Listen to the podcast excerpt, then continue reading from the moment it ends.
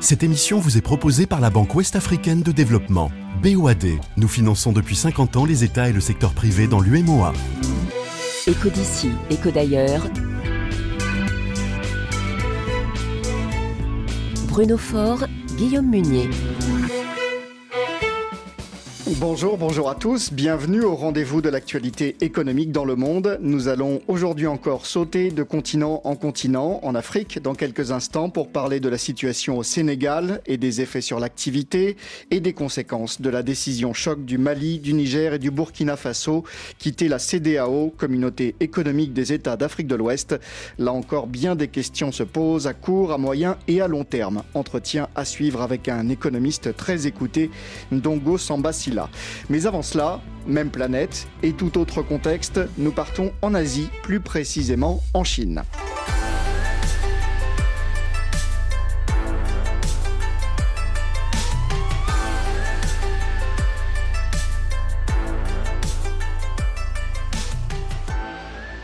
La Chine qui entre dans une nouvelle année, celle du dragon de bois. Le dragon admiré, respecté pour sa puissance, animal déterminé, optimiste, courageux et qui apporte prospérité, succès, créativité, chance justement la prospérité commune, la prospérité partagée, chère au président Xi Jinping. Où en est-elle? Alors qu'une crise économico-financière lui pend au nez, les marchés financiers vacillent, alertés par de mauvais indicateurs, et c'est toute la planète qui s'inquiète.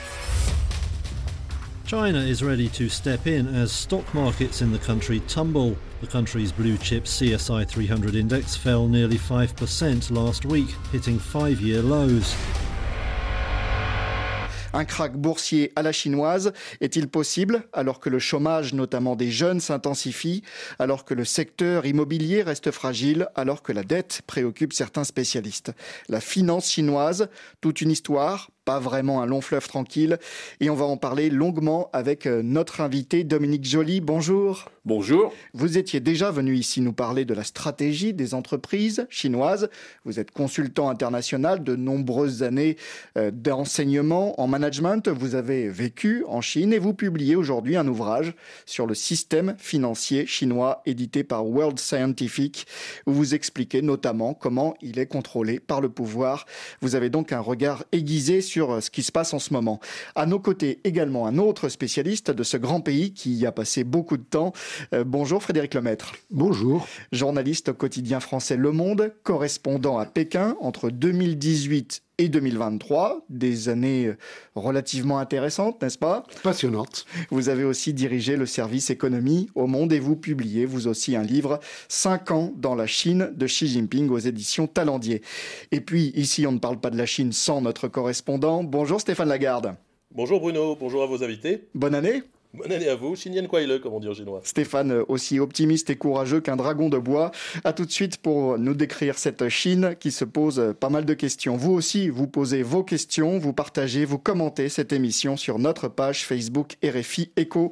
Retrouvez-y les vidéos de nos derniers invités comme Emmanuel Adebayor, la star du football en Afrique, que nous avons rencontré à Abidjan il y a quelques jours lors de cette Cannes 2024 mémorable pour les Ivoiriens, ou comme William Elong, cet entrepreneur camerounais aux idées claires sur notre monde d'aujourd'hui. Déjà plus de 100 000 vues sur la chaîne YouTube de RFI. Comme promis, direction, sans plus attendre, le Sénégal. Bonne émission à toutes et à tous.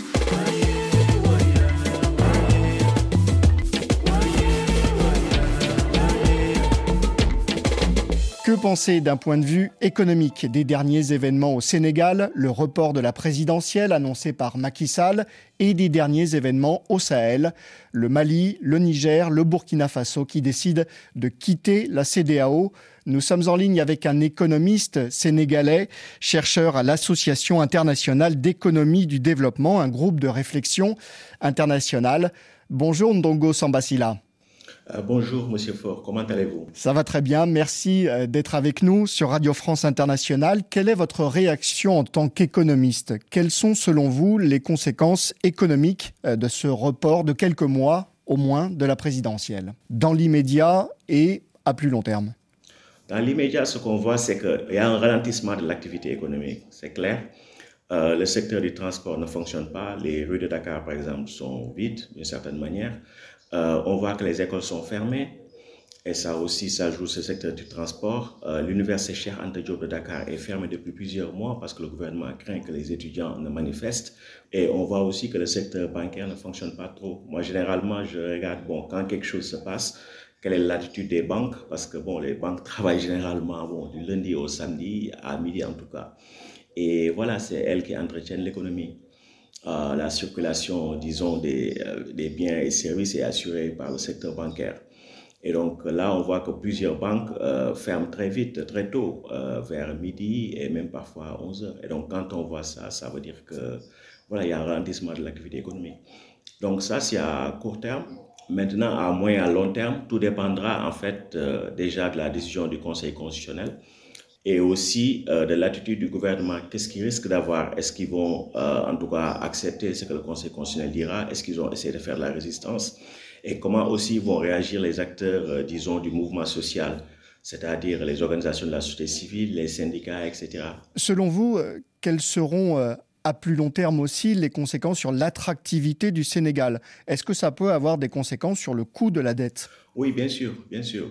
Et d'ailleurs, euh, dès lundi, c'est-à-dire euh, bon, un jour et demi après euh, l'annonce du report, euh, selon Bloomberg, hein, qui est un média économique, mais aussi qui euh, compile des données sur les, concernant les marchés financiers, les eurobonds, c'est-à-dire les obligations en monnaie étrangère euh, émises par le gouvernement sénégalais, ont connu une chute voilà, assez importante. Et selon Bloomberg, c'est la chute la plus importante pour ce qui concerne les pays émergents et ce qu'on appelle les, nations frontières.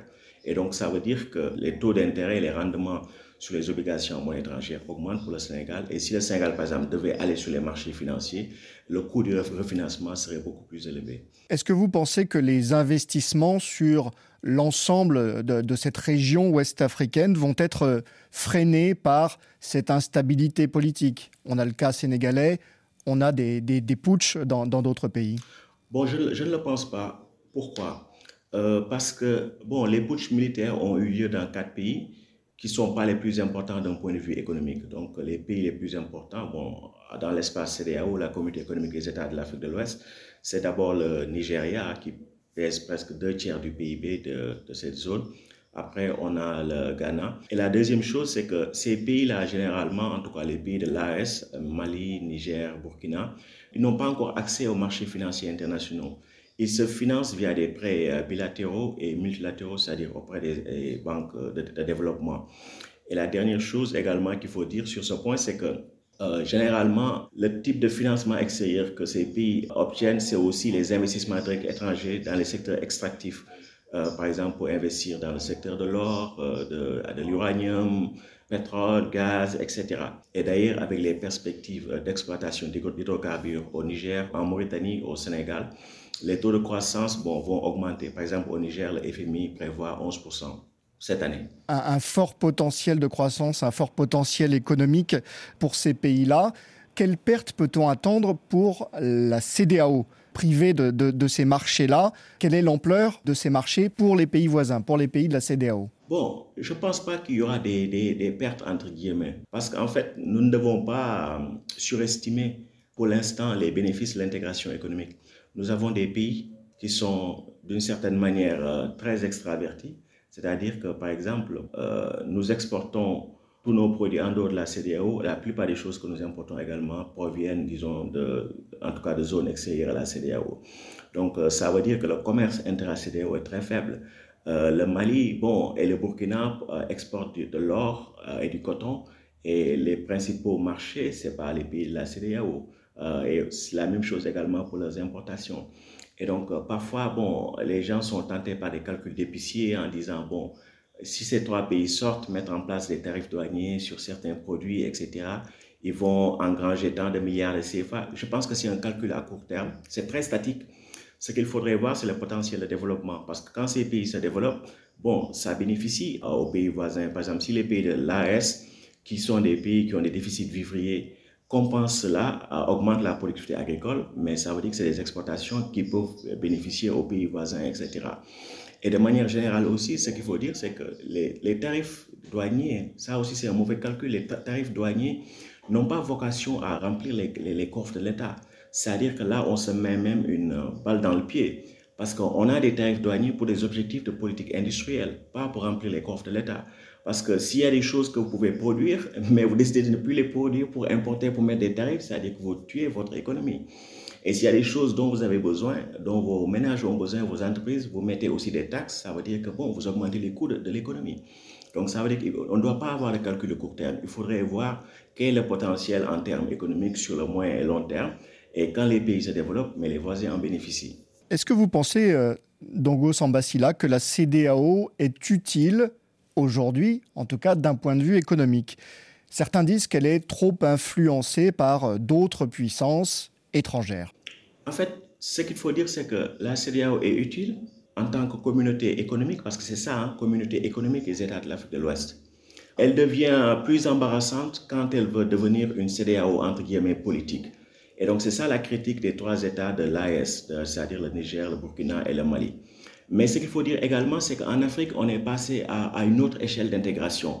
Et ça, ça n'a pas été pris en compte par la plupart des commentateurs et analystes. C'est-à-dire que depuis 2018, bon, il y a ce qu'on appelle la zone de libre-échange continentale africaine. C'est-à-dire que maintenant, l'intégration commerciale, euh, la réduction des barrières tarifaires et non tarifaires, la libre circulation des personnes et des biens, etc., ce n'est plus nécessairement à l'échelle régionale, ça va être à l'échelle continentale. Ça veut dire que, en fait, tout ce que ces pays attendent de la CDAO, ces pays pourraient l'obtenir de la ZLECAF. Et dans la ZLECAF, il y a certaines clauses, comme par exemple, qui sont des clauses standards dans les accords commerciaux. Par exemple, la clause de la nation la plus favorisée. Qu'est-ce que cela veut dire? Par exemple, si le Nigeria accorde une préférence commerciale au Ghana ou au Kenya, le Nigeria devra faire de même pour le Niger, le Mali, etc. Donc ça veut dire que comme cas d'intégration économique, on n'a pas forcément besoin de la CDAO. Ce sera ma dernière question, Ndogo Sambasila. Est-ce qu'il faut croire à une monnaie commune au sein euh, de l'Alliance des États du Sahel? Est-ce que c'est euh, crédible à relativement court terme? Eux disent que oui. Oui, je dis que oui, et c'est même très souhaitable. Pourquoi? Parce que c'est seulement dans les pays francophones où nous croyons que battre monnaie, c'est quelque chose de miraculeux ou d'extrêmement dangereux. En 2020, j'avais calculé que dans tous les pays du monde, en tout cas les pays qui sont membres du FMI, il y en a au moins 190, il n'y a que moins de 7% de la population mondiale qui évolue dans une union monétaire. Donc ça veut dire que presque tous les autres pays ont leur propre monnaie, même si c'est des monnaies qui peuvent être faibles, dollarisées, etc. Donc il est bien possible de sortir du CFA et c'est souhaitable. Pourquoi? Parce qu'en fait, le CFA impose un, déficit de financement de l'économie, mais aussi une surévaluation du taux de change. Récemment, avec certains économistes, nous avions travaillé sur l'impact que pourrait avoir la zone libre-échange continentale pour les pays CFA. Et on se rend compte que si la zone libre-échange continentale est mise en place, les pays CFA seront balayés parce que le taux de change est, est surévalué. Et quand on prend le cas d'un pays comme le Niger, on se rend compte que, en fait, le meilleur niveau de revenu réel par habitant, selon les données de la Banque mondiale, c'était 1965. Et donc, en 2022, ils avaient un niveau de revenu réel par habitant inférieur de 37%. Et c'est une tendance qui est généralisée. Vous prenez la Côte d'Ivoire, qui est le pays le plus riche également, son meilleur niveau de revenu réel par habitant, c'était en 1968. Et donc, parfois, il y a des questions simples qu'on peut se poser. Vous êtes un pays pétrolier, mais pourquoi devez-vous fixer votre monnaie à l'euro? Il n'y a aucun pays du monde, à part les pays CFA, qui produisent du pétrole et du gaz et qui fixent leur monnaie à l'euro. Si vous fixez par exemple au dollar, mais vous avez un peu plus d'avantages, vous avez cette même stabilité et vous avez beaucoup plus de marge de manœuvre. Et donc c'est possible, c'est souhaitable, mais ce qu'il faut dire également, c'est qu'il ne faut pas exagérer la portée des réformes monétaires, parce que la monnaie, c'est juste un instrument. Si vous émettez, vous battez monnaie pour poursuivre un modèle néolibéral, un, un modèle d'accumulation économique extraverti, ça ne, changera pas la donne. Mais si vous voulez avoir un modèle économique plus endogène, qui parte de la mobilisation de vos ressources domestiques, c'est-à-dire déjà le travail inemployé ou, sous-employé, et que la dépense publique est bien faite, bien ciblée, et qu'on s'endette en monnaie étrangère de manière très prudente, avec euh, dans des projets qui peuvent générer les dollars qui permettront de les rembourser, là, la monnaie peut être au service du développement. Merci à vous, Ndogo Sambasila. Merci à vous. Je rappelle le titre de votre ouvrage, De la démocratie en France-Afrique, une histoire de l'impérialisme électoral, publié aux éditions La Découverte. Votre co-auteur, Fanny Pigeot. Merci d'avoir été sur l'antenne de RFI.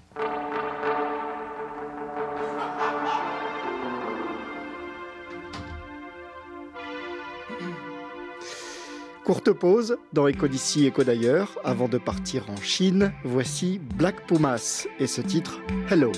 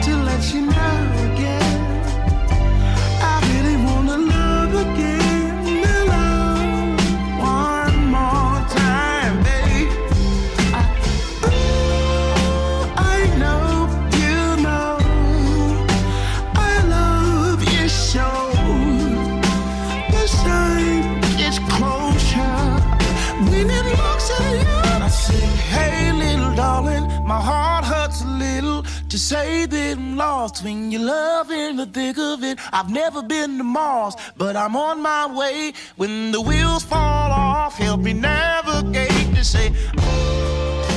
Hello, ce titre des Black Pumas. Comme promis, nous changeons de continent. Écho d'ici, écho d'ailleurs.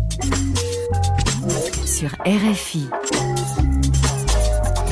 Où va donc cette Chine qui nous passionne, la deuxième puissance économique de la planète, à la fois discrète et omniprésente, colosse au pied d'argile? L'expression est un peu cliché, mais elle reflète bien l'humeur du moment, avec la sacro-sainte croissance qui s'affaiblit et des marchés financiers au plus bas depuis 5 ans. On en parle avec nos invités. Frédéric Lemaître, journaliste au Monde, qui raconte dans un livre ce qu'il a vu en Chine ces dernières années. Stéphane Lagarde, notre correspondant. Et puis euh, Dominique Joly, rebonjour. Rebonjour. Avant de parler du présent, inspirons-nous du passé. Dans votre livre sur la finance chinoise, vous revenez sur son rôle prépondérant dans le développement du pays, notamment pour la construction des infrastructures. Oui, c'était un, un, point absolument clé parce que les infrastructures en Chine, moi je pense que c'est effectivement ce qui a permis le développement de la Chine. Très concrètement, si vous voulez euh, exporter, il y a besoin d'un port encore mieux d'un port en eau profonde. Si vous voulez transporter euh, des marchandises, euh, il faut des routes. Si vous voulez installer une usine, il faut une capacité à fournir de l'électricité en continu, ce qu'on ne va pas retrouver partout à mmh. travers le monde et qu'on trouve précisément en Chine parce que ces investissements en, infrastructure, tant au plan donc des, réseaux de, de, communication que des télécommunications et que de l'énergie. Et on a mis la finance au service, euh, effectivement, de ces programmes. Oui, oui, oui. Il y a eu euh, plusieurs banques de développement qui ont été euh, créées à partir de 1994 pour arriver à, faire ces financements. Alors, il ne faut pas imaginer qu'avant 1994, il n'y avait rien. Hein. C'était juste que c'était plus des banques traditionnelles qui s'occupaient de ça. Et donc, à partir de 1994, on a des banques dédiées au développement et notamment au développement des infrastructures. Alors, la finance et les services financiers qui utilisent des technologies de pointe. C'est ça l'évolution de, ces 15-20 dernières années. Et par exemple, dans le financement des ménages, hein, le, financement de la consommation au, quotidien. Alors, l'aspect euh, technologique, euh, c'est un aspect clé parce que euh, la Chine est, devenue un acteur de la création technologique et un acteur absolument significatif dans ce domaine. Et cette finance, elle est intéressante parce que les Chinois ont beaucoup développé de, jeunes pousses et derrière ça, il y a des licornes qui ont émergé et qui euh, travaillent notamment avec le bénéfice d'une taille de marché euh, très large. Euh, donc, ils arrivent à faire des choses absolument intéressantes. Hum. L'apport de la technologie dans les services financiers, Frédéric Lemaître, vous l'avez vu grandir pendant vos années à Pékin? Ah ben, C'est pas que j'ai vu grandir, c'est qu'il y a 20 ans, tout se faisait en argent liquide et les Chinois passaient des heures chaque mois à la banque que pour payer leur loyer, pour toucher leur salaire. Et maintenant, l'argent liquide a totalement disparu. Même euh, les mendiants, les rares mendiants, ont un QR code et euh, tout se fait à travers le téléphone portable et, deux applications, soit euh, WeChat, soit Alipay. Donc, ils ont, il n'y a, pas de chèque, il n'y a, plus d'argent liquide, il n'y a pas de chèque, il n'y a plus de carte de crédit. Hum. Stéphane Lagarde, vous, ce que vous vivez dans votre vie quotidienne par rapport à ça? Oui, bah c'est pareil. Enfin, on s'en est rendu compte surtout avec Frédéric pendant le, le Covid, puisque sans le, portable, on pouvait plus, sans les QR codes, on pouvait plus circuler. Et donc, il n'y a pas que le paiement, tout est intégré. Effectivement, ce qu'ils ont inventé les Chinois, et ce que dit votre invité, c'est aussi que euh, WeChat, les, applis de communication sont aussi des applis de paiement. C'est ça qui est, euh, quand on utilise WeChat, on l'utilise aussi pour payer, pour se, pour entrer dans un magasin, pour faire, voilà. Donc, c'est pas simplement euh, des outils de communication, c'est plus que ça. Hum. Le paysage financier en Chine, Dominique Joly, on a quelques grandes banques et puis une myriade de petites. Alors en termes très savants, ça s'appelle un oligopole frangé. Mhm. Mais c'est exactement ça, oui, oui. Il y, a, quelques grandes banques, on va dire 5 ou 6, qui sont connues de tout le monde. Et puis, euh, il y a quelque chose au total comme 4000 euh, banques. Donc ça veut dire qu'en région, euh, il y a beaucoup, beaucoup, beaucoup de, petites banques. Et puis, je dirais un peu entre les deux, il y a, les banques de ville, hein, Bank of Beijing, Bank of Shanghai, Bank of Ningbo, qui peuvent être euh, tout à fait euh, significatives. de, mémoire, la banque de, Pékin a quelque chose comme 10 millions de clients. Hein. Donc, encore une fois, la, taille est un facteur décisif. Frédéric Lemaître, sur ce paysage financier où les étrangers ont une toute, toute petite place. Oui, les banques étrangères ont une place euh, enfin minuscule. D'ailleurs, on ne voit jamais de banques étrangères euh, dans les rues des grandes villes chinoises. Il est même de plus en plus difficile de payer avec une carte de crédit internationale. Je pense que la Chine, là, s'est refermée sur ce plan-là euh, ces dernières années. Même si, pour faire plaisir quelquefois aux dirigeants occidentaux, notamment français, on accorde une licence très minime à BNP Paribas notamment, mais, mais c'est une importance epsilonesque, minuscule dans le paysage financier chinois. Hum. Stéphane Lagarde, vous êtes français en Chine, vous avez une carte de crédit chinoise euh, Oui, mais j'ai surtout une carte de crédit HSBC qui fonctionne mais très rarement ici dans les hôtels.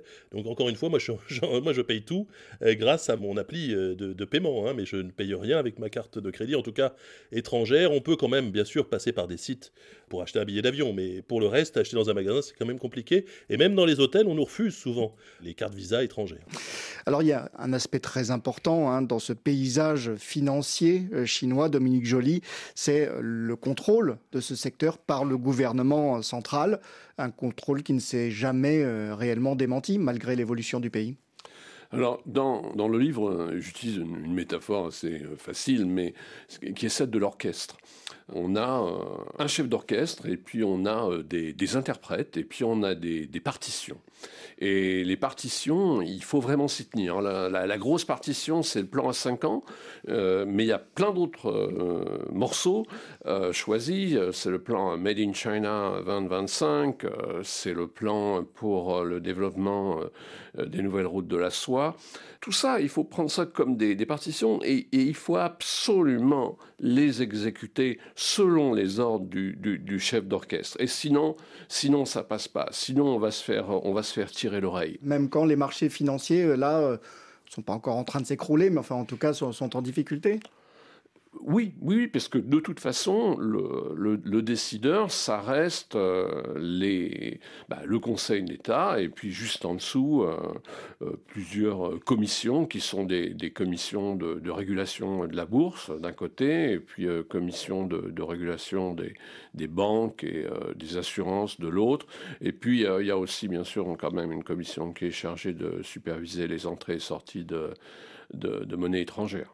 Frédéric Lemaître, sur ce contrôle des services financiers par, par le pouvoir central? Je pense que la date clé, c'est 2008, la crise financière internationale de 2008, où les Chinois, là, se sont dit, finalement, il ne faut pas suivre le modèle occidental. Notre modèle financier, le contrôle de l'État et du parti sur le monde financier est supérieur au modèle occidental. Et là, leur vision a vraiment changé. Et c'est ce qui explique là où on en est aujourd'hui, où le parti contrôle toute l'économie privée et particulièrement la finance. Jusqu'à présent, ça a plutôt bien fonctionné.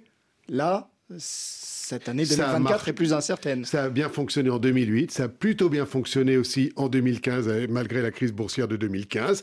Et là, on va voir. Mais je ne pense pas qu'il y ait une remise en cause fondamentale du système aujourd'hui avec ce que l'on voit. On a commencé à évoquer les problèmes. Ce qui a beaucoup marqué ces derniers mois, c'est le psychodrame Evergrande. Ces milliers d'appartements à l'abandon dans la province du Henan accueilleront-ils un jour des familles C'est la preuve de l'existence d'une vaste bulle immobilière en Chine selon des analystes économiques. In the northern Chinese city of Shijiaguang, a massive apartment complex lies unfinished behind a fence. C'est un revers dont Pékin se serait bien passé. La justice hongkongaise a ordonné ce matin la liquidation du géant chinois de l'immobilier Evergrande. Un tribunal de Hong Kong ordena la liquidación del grupo Evergrande. Evergrande, géant de l'immobilier, promoteur endetté jusqu'au cou, euh, Dominique Joly, aujourd'hui en liquidation, mais qui continue ses activités. Mais en même temps, on a des chantiers à l'arrêt, une situation assez baroque. Oui, on a, on a beaucoup crié au loup sur ce cas. Si vous me le permettez, moi je voudrais un petit peu bémoliser. Encore la, musique. oui, encore la musique, effectivement. Je pense que hum, quand Evergrande revend ses actifs, Evergrande revend ses actifs à, très bon prix. Donc en fait, il y a, d'autres entreprises du secteur qui, elles, ont peut-être une structure euh, financière un peu plus installée, qui vont accéder à de nouveaux projets euh, de développement à un petit prix. Donc, si vous voulez, pour, ces, acteurs qui sont assez solides, on, a parlé essentiellement d'Evergrande et Country Garden, et puis bon, une dizaine d'autres qui sont, comme Keisa, qui sont en difficulté mais il y a encore plein d'autres entreprises qui, elles, fonctionnent correctement. Donc je, pense que c'est un assainissement. Il y a des gens qui vont souffrir, ceux, qui, n'auront pas leur, appartement, les, fournisseurs, les employés, tout ce monde-là va souffrir, ça c'est évident. Mais à côté de ça, il va y avoir d'autres parts de, l'immobilier qui vont se développer. Stéphane Lagarde, il y a un effet de loupe, comme le dit Dominique Joly. Les chantiers continuent malgré tout si on regarde l'ensemble du pays? Oui, alors tout ne s'est pas arrêté, heureusement, mais quand on a, en tout cas, il y a, il y a encore ces derniers mois, hein, quand on circulait dans le pays, il n'y a pas une ville. Si vous approchez des gares, de ces gares qui ressemblent à des aéroports hein, maintenant, euh, dans les grandes villes, dans ces mégalopoles, à chaque fois, vous avez des squelettes de béton. Euh, vous mettez votre portable le long de la vitre et vous voyez ça dans quasi chaque ville. Donc c'est quand même Evergrande, Country Garden, c'est quand même massif. quoi. C'est Quand on parle du, PIB de la Finlande, ces dettes, c'est vraiment énorme. Donc ça touche. Donc effectivement, c'est assez contrôlé, comme le dit votre invité, euh, contrairement aux apparences. Mais il y a tous ceux qui sont touchés en bas et c'est ça qui inquiète les autorités. Moi, je pense évidemment aux petits propriétaires. On a vu euh, des, des, manifestations qui ont été vite arrêtées. Puis aussi aujourd'hui, là encore, ces derniers jours, sur les réseaux chinois, alors c'est vite censuré, on voit euh, des, des, ouvriers qui disent on n'est pas payé, euh, Country Garden nous a pas payé. ça, c'est avant les vacances en plus. Hein. c'est quand même un moment très symbolique pour les Chinois. Donc il y a toute cette colère sociale quand même autour de ces chantiers inachevés, même si effectivement c'est quand même sous contrôle. Pour l'instant, en tout cas, il n'y a pas de faillite massive. Hein. Y a pas, on voit pas. C'est visible dans la rue. Simplement, les, squelettes de béton, on les voit depuis, je vous dis, depuis les fenêtres de train ou de, de voiture hein, quand vous circulez dans les campagnes. Frédéric Oui, je pense que ce qui est important de dire, c'est qu'effectivement, cette bulle a éclaté. C'est le résultat d'une volonté politique, effectivement, du pouvoir central, de dire il faut mettre fin à la spéculation immobilière, puisque tout Chinois euh, qui a un peu d'argent investit dans un premier appartement, puis dans un deuxième pour son fils, puis dans un troisième pour ses parents, etc. etc. Et je suis tout à fait d'accord euh, avec euh, Dominique Joly. Pour maintenant, il n'y a pas d'effet domino majeur comme on pourrait le croire. Donc il y, a, une crise grave de certains grands acteurs, mais pour maintenant, il n'y a pas une crise générale. On n'est pas en 1929 ni en 2008.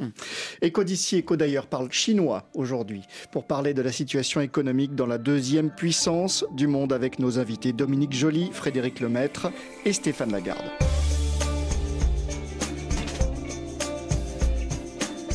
Écho d'ici, écho d'ailleurs. Sur RFI. Dominique Joly, est-ce que cette situation, on va dire incertaine, elle pourrait dissuader des entreprises de prendre des risques, d'aller sur les marchés financiers euh, aujourd'hui? Là aussi, il faut remettre peut-être un peu en, perspective.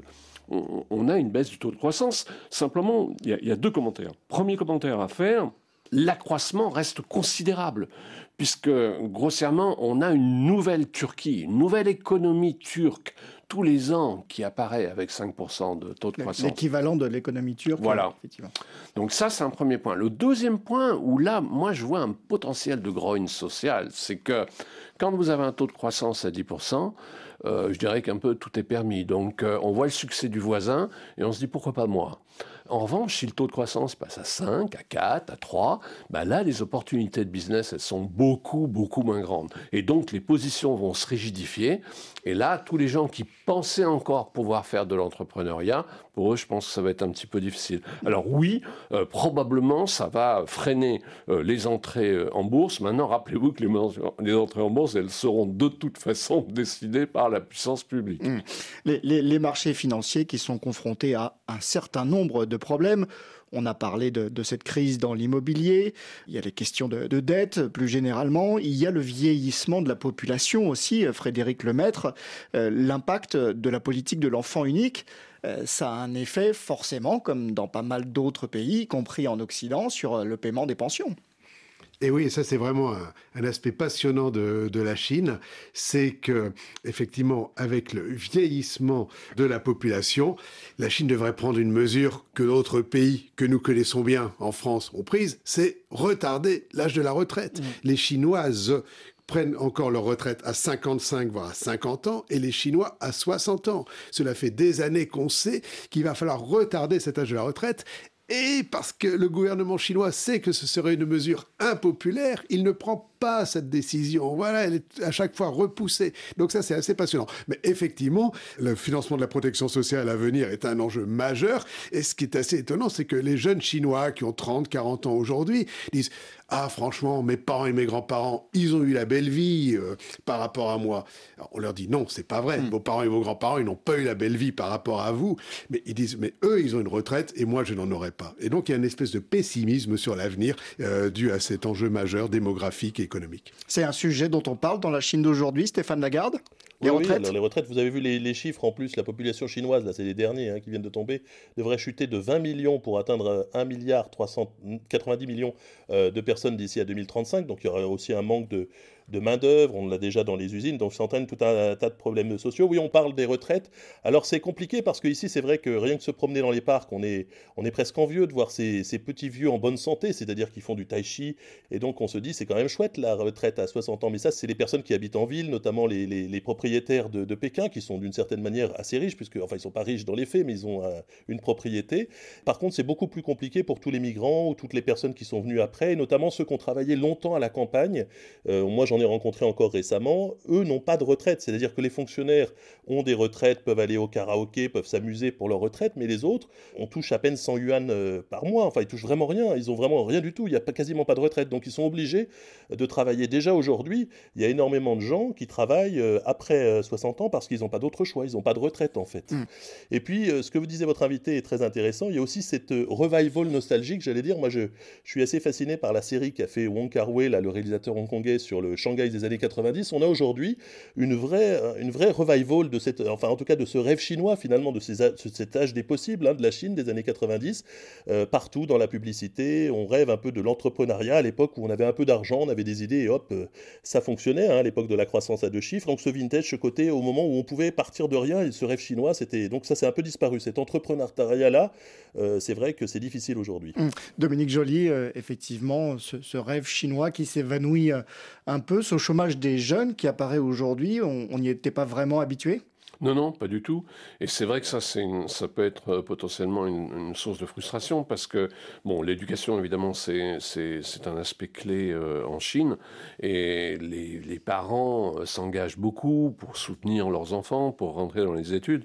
Et c'est vrai que le fait de, sortir avec un diplôme Bac plus 4, Bac plus 5 et de pas trouver d'autre job qu'un job mal payé et à faible niveau de compétence, c'est une vraie source de frustration pour les jeunes. Ça, c'est une vraie source de remise en cause du, pouvoir. Euh, du pouvoir chinois et notamment du président. Mmh. Frédéric Lemaître, euh, il y a régulièrement des, mesures pour euh, tenter de relancer l'activité en Chine, surtout depuis le Covid. Comment est-ce qu'on arrive à juger l'efficacité de ces mesures? Très difficile, évidemment. Déjà, il y a eu des mesures de relance, mais il n'y a pas eu des mesures aussi massives que l'Occident en a fait après 2008. Mm. Et par ailleurs, il y a malgré tout un espèce de, pessimisme général, et ça revient à ce que disait euh, Stéphane sur l'entrepreneuriat. Il y a encore 10 euh, ou 15 ans, l'idéal pour un jeune Chinois, c'était de bosser dans une entreprise étrangère. Deuxième choix, une entreprise privée chinoise. Et troisième choix, si on n'était vraiment pas très bon, l'administration chinoise ou une entreprise publique chinoise. Ça a totalement changé. Aujourd'hui, l'élite veut la sécurité et l'entreprise publique chinoise ou l'administration. Si elle trouve pas une entreprise privée chinoise. Et enfin, enfin si, on ne trouve pas mieux une entreprise privée étrangère. Hum. Alors si l'on parle effectivement des mesures qui sont mises en place, l'objectif c'est de rassurer les investisseurs en facilitant leur démarche administrative pour euh, s'installer, pour démarrer une activité. Euh, Stéphane, vous êtes euh, rendu dans le sud-est de la capitale chinoise, dans un nouveau centre qui a été mis en place.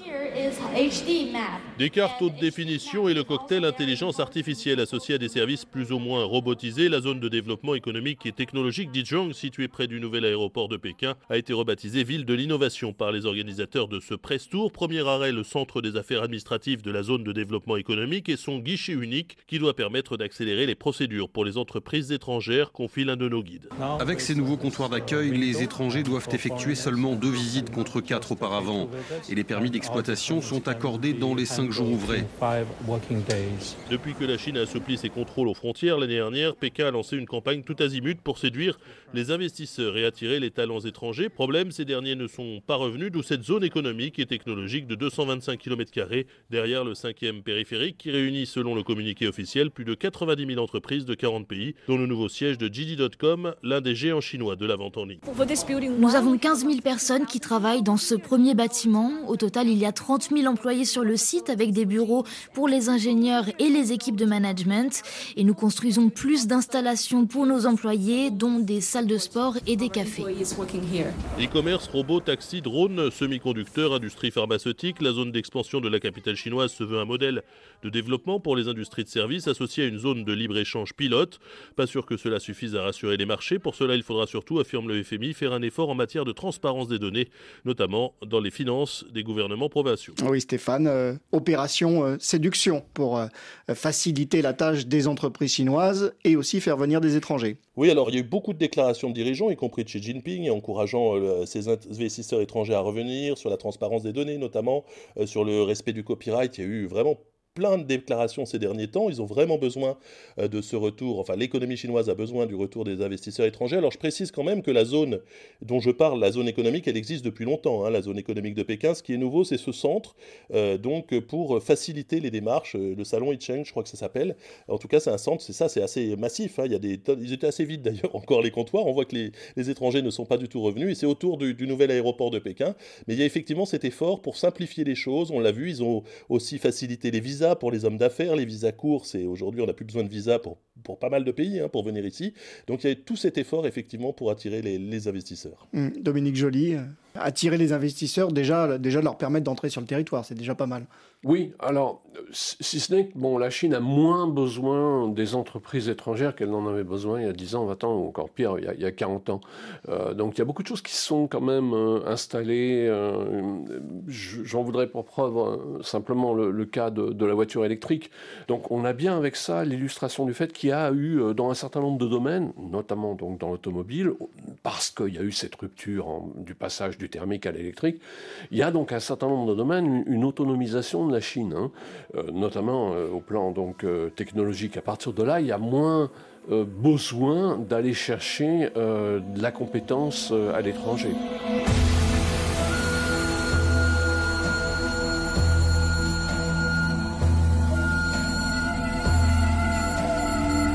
RFI Les voix du monde. Frédéric Lemaître, on va regarder d'un peu plus près euh, votre livre 5 ans dans la Chine de Xi Jinping. Parmi les points euh, évoqués dans votre livre, il y a la culture de la modernité. Euh, vous dites le toujours plus. C'est encore vrai aujourd'hui?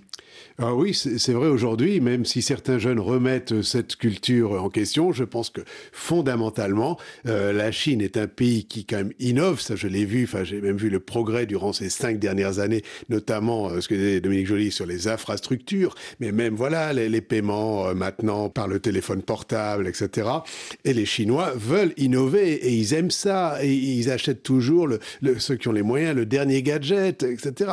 Pour eux, je pense que l'innovation et le, progrès, c'est encore du, toujours plus. Et ils veulent toujours ce qu'il y a de plus moderne. Une flexibilité qui s'est appliquée, par exemple, à une profession, les chauffeurs de taxi, symbole effectivement de cette économie si particulière. Voilà, euh, Stéphane a parlé euh, d'ubérisation. effectivement, cette ubérisation de l'économie et des chauffeurs de taxi est flagrante. Vous prenez un taxi, il a deux, trois, quatre téléphones portables devant lui, c'est-à-dire qu'il travaille avec deux, trois, quatre plateformes pour recevoir des ordres. Ils ont des horaires euh, démentiels, euh, ils sont peu payés, ils ont peu de retraite et c'est pour ça aussi que euh, l'avenir n'est pas si rose pour eux. C'est que contrairement à leurs parents qui travaillent pour des entreprises d'État et qui étaient à la retraite à 55-60 ans et qui avaient un petit logement de fonction, etc.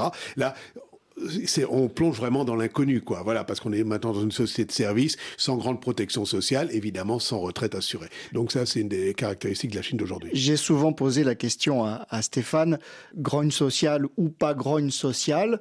Je pose la question à vous, Frédéric Lemaître. Les Chinois sont-ils satisfaits de leur sort? Difficile de généraliser, vous allez me dire. Oui, alors je pense que les Chinois savent qu'ils ont quand même, euh, que leur pays a énormément progressé par rapport aux 30 dernières années. C'est spectaculaire, et même physiquement. Vous voyez un Chinois de 40 ans aujourd'hui, il fait 20 cm de plus que son père. Voilà, c'est, on le voit physiquement, ce, ce progrès de la Chine, et ça, les Chinois le savent bien. Les Chinois voient bien aussi que la situation à l'étranger est difficile, et ils se comparent. Même s'il n'y a que 3% de croissance, c'est moins qu'avant, mais comme la population diminue, ça veut dire que chaque Chinois continuer un peu de s'enrichir.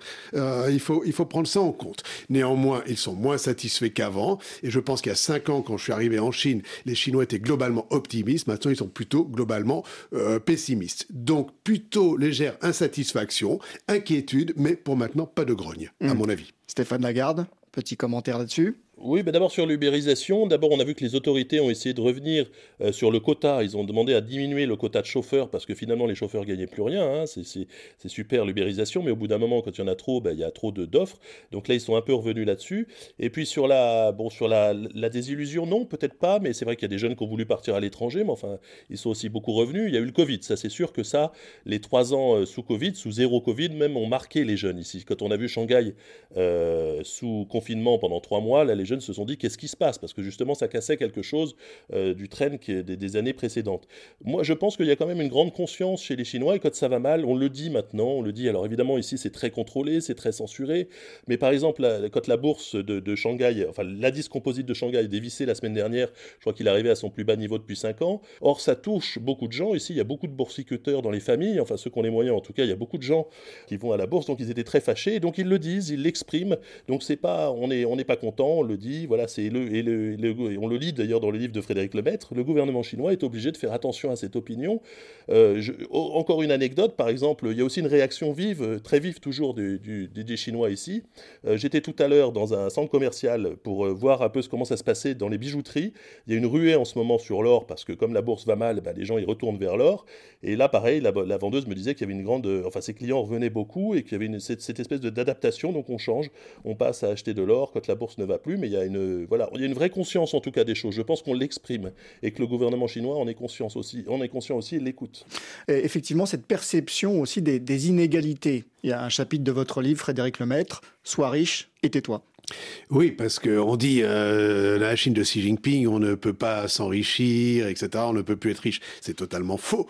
Il euh, n'y a, pas, par exemple, d'impôt sur les successions en Chine. Donc, euh, c'est quand même une source d'inégalité fondamentale. Les enfants de Jack Ma, le fondateur d'Alibaba, toucheront 100% du capital légué par leur père. Donc là, voilà. Donc les riches peuvent continuer à être riches. En revanche, ils doivent se soumettre aux ordres du parti et, il va faire profil bas. Et c'est pour ça que j'ai mis Sois riche et tais-toi. Donc on peut continuer à accumuler du capital et effectivement, nombre de gens riches essayent de le placer à l'étranger. En revanche, il ne faut pas euh, tirer parti de cette fortune pour euh, vouloir plus de liberté et contester l'ordre établi, cela va de soi. Stéphane, euh, très rapidement, les riches, on les voit quand même à la télévision, sur des panneaux publicitaires? Oui, on les voit plus, paradoxalement. Il y a dix ans, moi j'étais ici, on interdisait, les, au début de Xi Jinping, en tout cas, on interdisait les campagnes quand il y avait euh, euh, des banderoles avec ce, parce qu'il y a beaucoup de comme ça, de, le, ce centre commercial, euh, je sais pas, avec des termes pour les plus riches, c'est résidence XXL ou je sais pas quoi, enfin, enfin 3, 4 étoiles par exemple, tout ça devait être enlevé. Aujourd'hui, non, non, on voit bien les voitures passer, on va voir les voitures de sport dans les rues à Pékin, on, se cache moins ici qu'en Occident, même je pense, enfin en tout cas qu'en Europe. Mmh. Frédéric Lemaître, il y a un chapitre aussi de votre livre sur les femmes chinoises. Leurs perspectives économiques, euh, elles ne sont pas formidables encore aujourd'hui. Alors, leurs perspectives économiques ne sont pas formidables, mais elles sont quand même meilleures que leurs perspectives politiques. Mmh. La grande discrimination à l'égard des femmes, c'est comme dans le monde politique, et notamment au sein évidemment du Parti communiste, où il n'y a plus aucune femme dans les instances dirigeantes. Mmh. Donc euh, ça, c'est la première chose. La deuxième, c'est que le, le, parti assume en disant, voilà, il y a du chômage, il y a une baisse de la natalité, le rôle des femmes, c'est de rester au foyer. Et donc, effectivement, même dans les entreprises publiques, euh, maintenant, il y a quand même, je pense, une certaine certaine priorité euh, voilà, à la promotion des hommes. Du coup, ça bloque euh, la carrière des femmes. De fait, euh, l'expansion économique et, euh, et, la promotion économique des femmes n'est pas vraiment la priorité du gouvernement, ça on peut le dire. Mmh, même question, Stéphane, les femmes dans les affaires, est-ce qu'on les voit quand même un peu dans le paysage médiatique? Oui, et puis il y a toujours des exemples de, businesswomen euh, successful, il n'y a pas de problème, mais il y a quand même, euh, c'est un vrai retour en arrière là ce que dit Frédéric, parce que pendant longtemps, euh, par rapport je pense à la Corée, que je connais bien aussi, ou d'autres pays, les femmes avaient un certain pouvoir dans l'entreprise, hein, notamment dans les, instances de direction, et là effectivement c'est un retour en arrière, mais je crois que surtout ce qui est le problème, c'est pour les, les, le MeToo, enfin pour le, mouvement de défense du féminisme, les associations qui défendent le droit des femmes ont eu, enfin ont été réprimées, ont dû s'exiler hein, carrément, parce que euh, comme toute association d'ailleurs, hein, c'est pas simplement les femmes qui sont visées, c'est que toute association qui pourrait faire de l'ombre au parti est réprimée. Donc euh, c'est pas un bon moment non pour le féminisme en Chine. On a évoqué dans cette émission tous les paradoxes euh, de ce pays, tous les questionnements du moment. Il y a un espoir euh, tout de même, Dominique Joly, la mondialisation potentielle de la monnaie chinoise, le yuan qui effectivement prend de, l'importance à l'échelle mondiale. En tout cas, c'est bien dans les objectifs euh, du gouvernement et il y a un certain nombre de, de, politiques, de choix qui ont été faits pour essayer d'accroître euh, la part du, du, yuan dans les échanges mondiaux qui aujourd'hui reste encore assez peu significative, en tout cas pas en rapport avec le poids de l'économie euh, chinoise dans le Mmh. monde. Euh, Frédéric Lemaître, effectivement, ce poids du, du yuan dans la géopolitique d'aujourd'hui, la Chine qui... Euh, malgré tout, se considère toujours, vous le dites dans votre livre, la Chine qui se considère comme un pays en développement, comme un pays émergent. Elle se considère, elle se revendique comme telle, et euh, contrairement à l'Inde, euh, où Modi promet que l'Inde sera un grand pays euh, moderne et développé vers 2050, jamais la Chine ne dit ça. Elle dit nous allons euh, rivaliser avec les États-Unis en restant un pays émergent. C'est pas une question du tout d'économie. On parle pas de PIB par habitant. On, on ne parle que de politique. C'est nous, Chinois, nous avons été aussi sous la coupe de l'Occident. On a été humiliés comme vous, nos frères africains, nos frères sud-américains, pendant un siècle, un siècle et demi. Et donc voilà, maintenant nous nous sommes à la tête du Sud global. Nous sommes du bon côté de l'histoire contre l'Occident. Voilà, donc c'est un discours totalement idéologique et qui ne repose sur aucun fondement économique. Merci à vous trois. Frédéric Lemaître, 5 ans dans la Chine de Xi Jinping aux éditions Talendier, Dominique Joly, le système financier chinois, euh, édité par World Scientific, et puis Stéphane Lagarde, notre correspondant à, Pékin. À la semaine prochaine pour un nouveau numéro d'Éco d'ici, Éco d'ailleurs sur RFI, RFI.fr, notre application Pure Radio, vos commentaires sur notre page Facebook RFI Éco. Nous remercions notre réalisateur Guillaume Munier, nous remercions également Swell Kedir. L'info revient tout de suite sur la radio du monde. Bonne journée ou bonne soirée, portez-vous bien. Cette émission vous a été proposée par la Banque Ouest-Africaine de Développement, BOAD. Nous finançons depuis 50 ans les États et le secteur privé dans l'UMOA.